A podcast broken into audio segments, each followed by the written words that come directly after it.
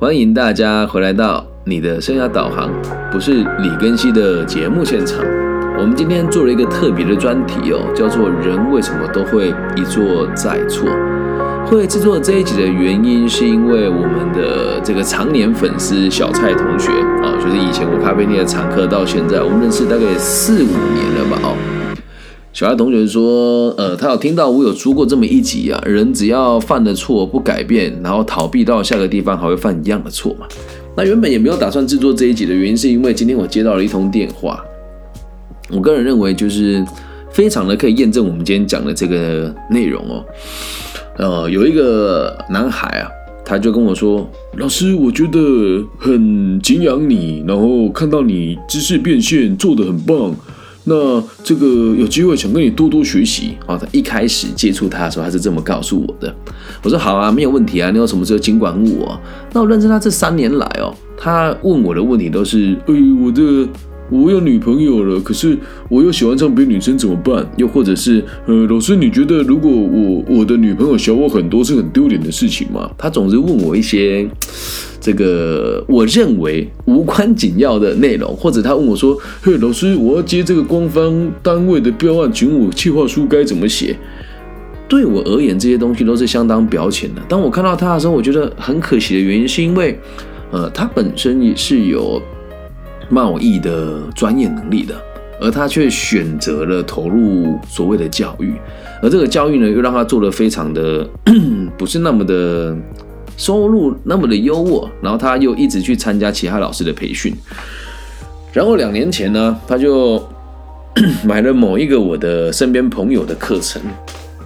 那这个课程叫做什么？让你的天赋起飞啊！然后说什么？我们这个就是引导年轻人来看到未来的方向与目标，然后你可以当我们的老师哦。然后呢，他去那边工作，他去那边学习的时候，我也不知道。一直到他他们这个单位其实也不算合法啦，就是也没有人跟他们有正式的合作，就是他的朋友的这个老公的公司，就是做这个所谓的。天赋探索的这种这种课，呃，其实也不便宜哦。他去上这个培训大概要七万块，然后这个培训中心哦，呃，你去买他的课程，一个人就是两万块，然后这两万块呢是学员付的，他带学员去那边给这个公司赚钱啊，这是公司收这个学员两万块，然后请他来做见习，重点是。学员付了钱之后，这个人他还得不到回扣。你看这间公司有多可恶，也不能讲那可恶了哦。然后当时我就跟他讲说，就是如果你认为更新我讲的话有点道理，你也觉得我在这个行业的工作跟成就是值得你借鉴跟学习的话。那我可以很直接的告诉你，你现在在这个组织里面的学习是没有用，然后就开始跟我讲说，嘿，老师，我觉得你很主观呐，你不是说你要无条件支持我们吗？我又没有花你的钱，对不对？然后你你你又又跟我们说什么角度不一样啊？我我现在跟你讲我的立场，你又觉得我很差。我说我没有觉得你很差，我也只是告诉你这样子做你会很辛苦而已。然后我就没怎么搭理他了嘛。然后过没有多久，他去某个单位投这个赞助案的时候，这里面的高阶是我的很好的朋友，他就打电话跟我说：“哎，老师，你可以帮我推荐吗？”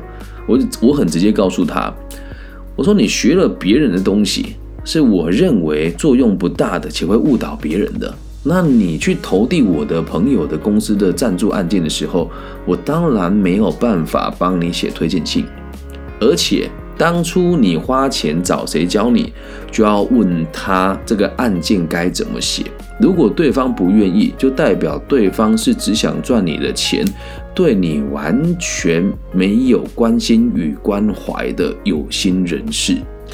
那么后来他接受我这个说法，接受了之后，他跟我说：“嘿，老师，我觉得你讲的很对，那就是如果有机会的话，我们多多交流。”我说：“好，可以。”然后这期间呢，我约他，我看一下记录，大概有一二三，我大概有跟他对话记录，跟他大概约了四次的时间，他总是跟我说他很忙，他没有时间，然后说他在受什么训啊，等等等等的。然后今天早上，神奇的事情发生了，啊，他打电话问我，他说：“老师，我有女朋友，然后最近我认识了一个小女生，我很欣赏她，她也很欣赏我。请问，我该怎么面对这两个人？”那老实说，在我的世界里面啊，就是哪有哪有猫儿不偷腥的，对吧？如果你自己条件很好，然后有男朋友有女朋友，有一个年轻貌美的男生或女生跟你说：“哎呀，我不在意你有男女朋友啊，反正不要让你男朋友就知道了。”你会拒绝他吗？那肯定不会嘛。那他会跑来问我的原因是什么？他也知道我的道德底线是比别人还要低很多的。挂号在感情的世界里面比较开放，也比较务实嘛。然后他问完我之后，我就说：其实老实说，你这是每个男人的梦想，有一个正在交往的女朋友，你也没那么爱她，然后又有一个可以爱你的小迷妹，对吧？一三五陪她，二四六陪她，六日自己再去外面找一个，你还没结婚呢，我觉得可以啊。你会跟我问这些问题，就代表其实两个人你都不爱啊。他说：“嗯，有道理。”我说：“对，没有这两个都爱你，因为两个都不爱你，只爱你自己嘛。”然后他说：“嗯，好，老师，那我知道。”然后这时候他就跟我说：“哎，不好意思，老师，我要挂电话，很紧急哦。”我就想说，什么事情会让你这么的慌张的想要挂电话？于是我就问他：“我说怎么了？”哎，他的回答让我觉得瞠目结舌哦，就是在台湾啊，又是在台湾了。因为怎么会一做再做？因为人的逻辑关系很有趣哦。现在台湾做播客的啊，在台湾叫 podcast 哦，就是很多人会买一些行销跟广告。然后最有趣的事情是，他们就用了一个这种也没有什么人听的这个节目啦，他们会觉得很多人听，实际上都是水军嘛。然后会有年轻人去 问他说：“，你怎么成功的啊？”然后问他说：“啊，你怎么有办法花那么多时间做节目啊？怎么会有那么多人听你的节目？”结果这些人竟然来就做一个自媒体的频道 podcast 而已哦。竟然开了一堂课，叫做专案管理。我就问你了，就一个小小的节目是要专什么案管怎么理？你告诉我。就像我的节目要管一个毛啊！每天企划写一写，然后电脑打开一录就结束了。录完了之后传出去，世界各地人听完我的节目给我回馈，请问有什么专案可言？然后，专案管理这个概念，其实基本上本来就是不存在的。讲难听一点，每个在企业做高级或自己做老板的人，或是呃你自己是这个小型的企业主，每个人不就是都在做专案管理吗？这有什么好学的？然后就跟我讲说，老师，我学这个我觉得很有用。然后我就觉得我很想骂脏话，第二次了，兄弟，你时不时问问题，我都要回答你啊。但是你一直在学错误的东西，要来问我，我就觉得开始浪费我的时间。但是秉持着有教无类的出发点，我还是很有耐心的跟他讲说：“你在上什么课？可以让我知道吗？”他说：“在上某某某某 podcast 老师的专案管理课程。”我说：“你能不能告诉我这个某某某某节目的老师的名字叫什么？待过哪些大企业？做过哪些专案？”他说：“呃，其实我我其实要学的不是这个啦，是想要说哦，真的可以跟他们学，把这个知识变成钱啊，然后他们看到我的品牌力等等的。我必须得讲，这个某某某某频道在台湾比我知名度高很多，但放在全世界就反正台湾人的节目就台湾人自己听自己爽嘛。然后我就说，那你觉得他能够帮助你吗？然后我就说，就是为什么他们到三十几岁还是只能做捷运呢？”然后他就没有说话。我说：“其实如果你真的要学习的话，我们认识也三年了，你对我不离不弃啊。就是你一直花钱买别人的课程，然后一直来问我问题，你对我是不离不弃的。这一点我觉得我对你很赞赏。但是问题是，你有没有发现你一直在犯同样的错误？你又相信了一个没有能力的人会给你未来？然后他就跟我讲说：那你懂专案管理吗？”我说，哎，懂专案管理这，你得先懂管理学。我不懂什么叫专案管理，我可以很直接的告诉你，因为这种东西也不会有人在 EMBA 的课程里面开门专案管理，懂吗？就对我们这些中高阶跟有事业体跟有赚钱的人而言，这种东西就是不言而喻的嘛。我要做什么事情，部门切出来，企划书写好，到底要学什么？对啊，到底要学什么？我我不能理解啊。然后我就跟他讲说，你要不要考虑一下？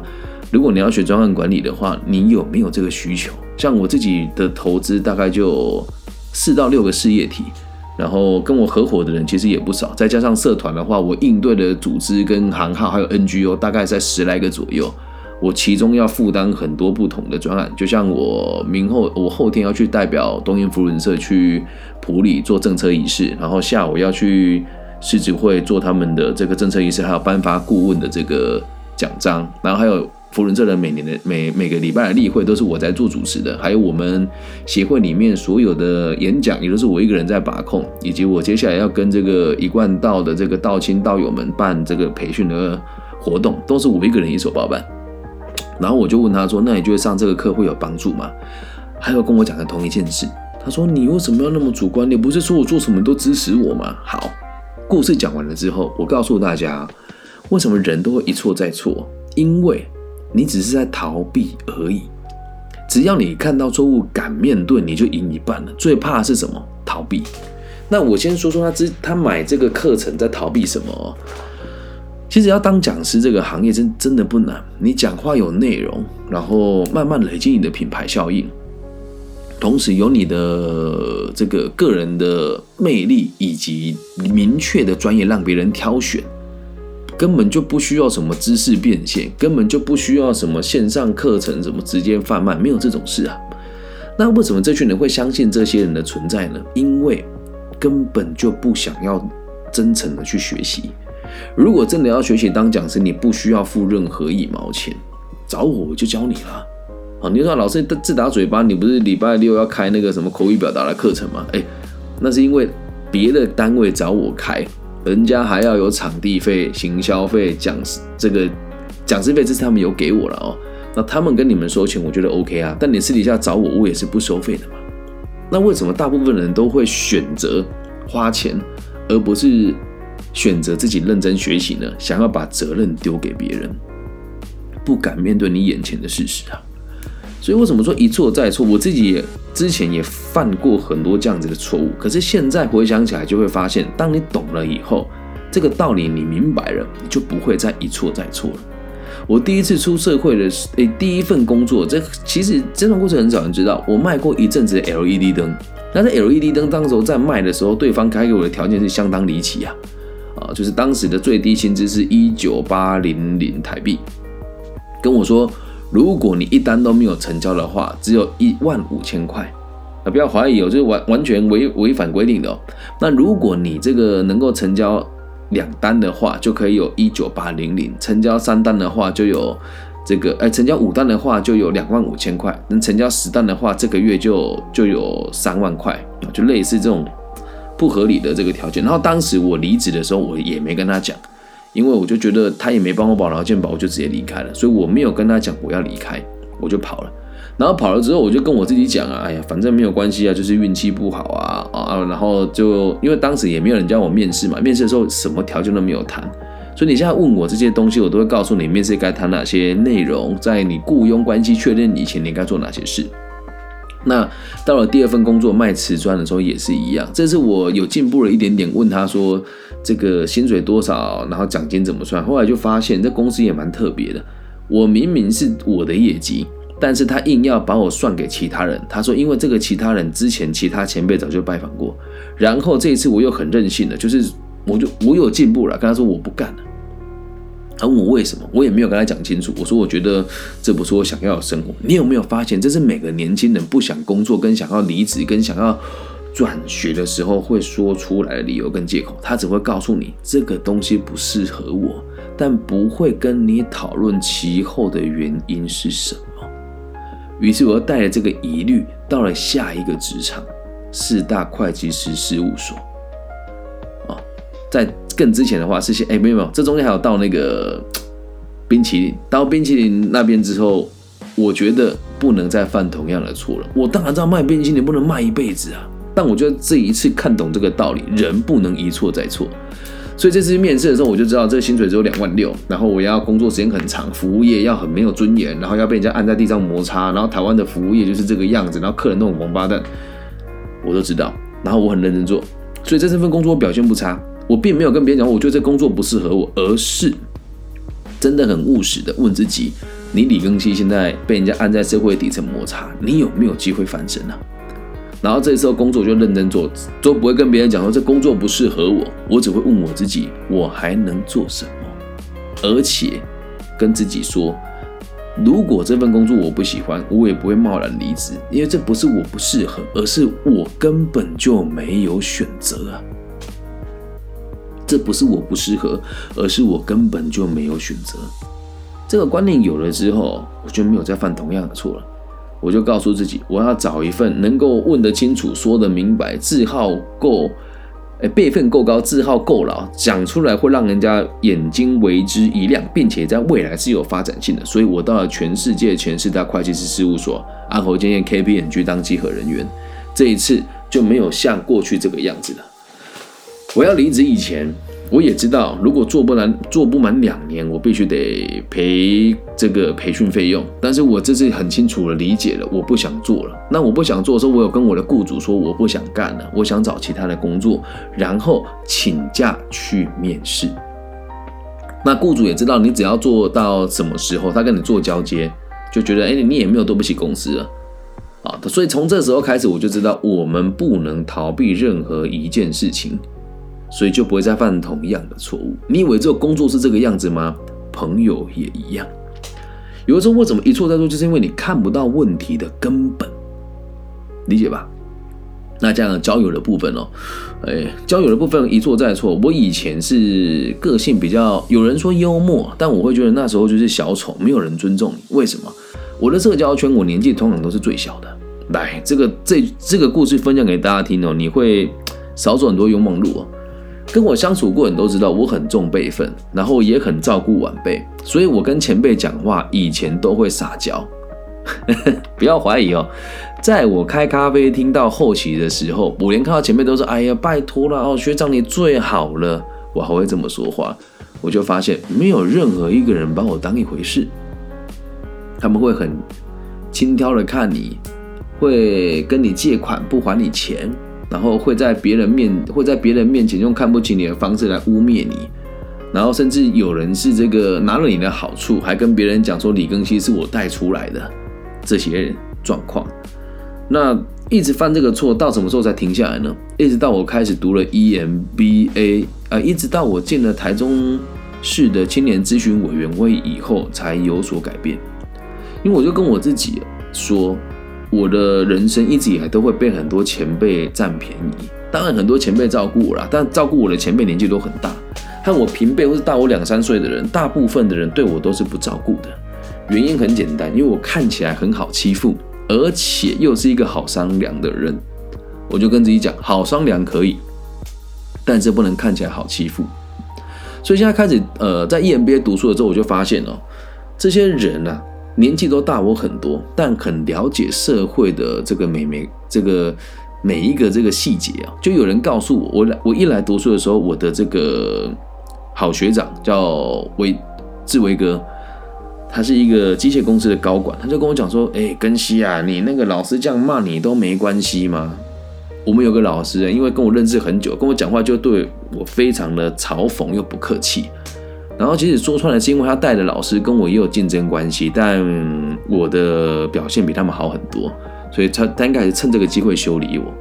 但这一次我的骨头就很硬啊，我就上课也会跟老师讲，老师说话我都尊重，老师酸我、老师诋毁我，我都接受。但是在下课结束之后，我还是去找老师说，老师，我觉得你刚刚课程讲的很好，但是我绝对不会跟他讲，老师我好想你哦，你能你刚刚讲这样子的话，我觉得听得好舒服哦，不会这个样子，为什么？我长大了，我不会一错再错啊。但这个过程当中哦，我一开始加入 EMBA 的时候，这些年长的人也曾经觉得，也有人跟我讲说，更新你看起来让我们觉得很虚假。我说为什么？他说我们不相信有年轻人会为了理想而牺牲一切。哇，这句话真的完全刺痛我。跟我讲这句话的是这个于心学姐跟，另外学姐什么名字我忘了。他说：“我觉得你要有所保留。”然后慧英学姐也跟我讲说：“就是你，你觉得你很热情，你一见面把什么事情都告诉我们，但我们觉得这样很奇怪。”哦，我才知道哦，原来是这个样子，难怪人家不尊重我，因为我把什么事都告诉别人。所以现在我加入了东英福伦社之后，整个社交的水平提升很多，我不会再一错再错了。和别人表达谢意的时候，是很真诚认真的跟他说：“谢谢你。”学长，我很想你的时候，我讲，哎，学长真的好久不见，最近好吗？上次看到你到这一阵子都没有看到你了，我蛮想你的。态度诚恳很多，观念懂了就不会一错再错啊。至于爱情哦，唉，我不觉得，就是跟我跟我前妻的事情也是这个样子啊。就是一开始就是和他交往的时候，其实和我历代女友关系都是差不多的，我一直都很花心。然后到了结婚之后没有这个，而到了我和这个。毕业之后的这个交往的女生朋友，我就很专一了。可是我都会变成是说，我认为你的世界就是我，我就是你的天。所以我用这个方式去谈的每一段恋爱，大家都对我非常的觉得有压力，然后觉得我非常的自以为是，会认为啊李根新你都是就是要要我们配合你，都你最最好，其他人都是笨蛋，都是白痴，你超级自以为是的。我们的朋友都是超没价值的，我们的家人都很糟糕，这个样子。那现在这个观念懂了之后，我相信，呃，不管是男女朋友也好，或者朋友也好，你会发现我现在说话也柔和很多啊。人呢，贵就贵在于你知道自己错，错了之后能够改变，改变之后就不会一错再错。那如果有时候你只是逃避的话，这问题根本就不会被根治哦。就像我现在在讲跟我立场不一样的人的时候，来，我现在现场直播的朋友蛮多的嘛哦，我问你们哦。你们有没有感觉到我在这一年的表达能力柔和很多？有的话帮我帮我打个爱心好吗？或是打一个有，就是我的表达能力现在柔和很多，不会像以前说啊那个谁就是智障啊，那个谁就是王八蛋啊，那个谁就是白痴，现在不会这么说话了。我现在会说，我觉得都还有更好的进步空间。所以只让大家知道，只要行为有改变，就不会一错再错。哦，对，有人说有了，谢谢谢谢啊。还看一下有没有有有有有这个澳门粉丝代表也说有了哦。然后今天打篮球的三位同学，你今天看到我这样嘴炮你们老师，老实说我已经进步很多了。以前我甚至会把他们名字念出来，然后跟你讲他做过哪些亏心事，但现在的我不会这么做了。为什么？我不会一错再错啊。所以你看，你身边的朋友如果一错再错的话，你就要记得一件事哦，离他远一点。这种人没有不好，但是他不会跟你有什么太大的共同目标或成长的空间，因为他并没有想要解决他自己本身的问题，理解吗？所以只要你面对到问题的时候不知道该怎么解决，叔叔在找我，我会告诉你我们该怎么改变。那倘若连我。李庚希跟你讲的建议你都不想听，就代表其实你的一错再错不叫错，那个叫做你的选择，能够理解吗？你的一错再错不是错，那个叫做你的选择，懂吧？以上就是这一集全部的内容哦。然后最后附注一下，这是我论我的论文的这个结论哦。我们以前做就业辅导的时候，都会认为他只要有这个加了五险一金，加了这个保险，就业保险，就代表他已经是结案了，是可以说他是成功的案例了。可是实际上真的是这个样子吗？不是哦，每个人的成，每个人想要生活都不一样。所以如果有人选择一错再错的生活，生活一直换，一直换，一直换，一直换，也都是可以理解的，那个是他们的选择。那经过我的辅导之后，我给你明确的建议，你跟我讲说，我做不到啊，老师。那没有，你没有做不到，你只是想维持现况而已。所以这一集送给一错再错的人，送给你认为周遭一错再错的朋友，怎么都改不过来，让你们理解一下，从我的世界跟我的角度出发，一错再错的逻辑是什么。以上就是这集全部的内容喽，希望大家喜欢。如果你也喜欢我的节目的话，也欢迎大家帮我分享、按赞加订阅啊。那我们的节目呢，到今年的这个赞助收款的营收还是零啊。那大家都知道，书我不缺钱，但是 如果能够赞助我。的频道我也都是会拿去帮助其他人啊哦。那么最近这边是有一个专案啊，就是我有一个学生的这个家人哦，就是有一点，因为我答应他，他说老师不用帮我募款，我可以过得很好。但如果我最我有我我打算捐他给捐助他一笔钱了哦。那如果大家觉得就是也信得过我的话，你就可以直接用这个节目的捐款给我，我会直接交给这个需要的朋友，因为家里人遇到。一些生命上的变故，然后他们家的人又有精神方面跟身障的这个身份，所以他们并没有保险，现在面临大额的这个负担。那有很多人跟我说：“哎，李根信，你不要募款了，募款会出事的。”我说：“我没有募款，我只让大家知道我的钱怎么花，然后我的节目有在做这个赞助。如果大家赞助我的节目，都会送给需要的人手上。”好吗？那感谢大家今天的收听，一错再错的真相，也希望大家听完这一集都可以找到自己想过的生活。我爱你们，大家晚安。希望通过我们的节目，可以让每个人都更加的理解个体心理学，然后了解自己的需求。我爱你们，大家晚安，拜拜。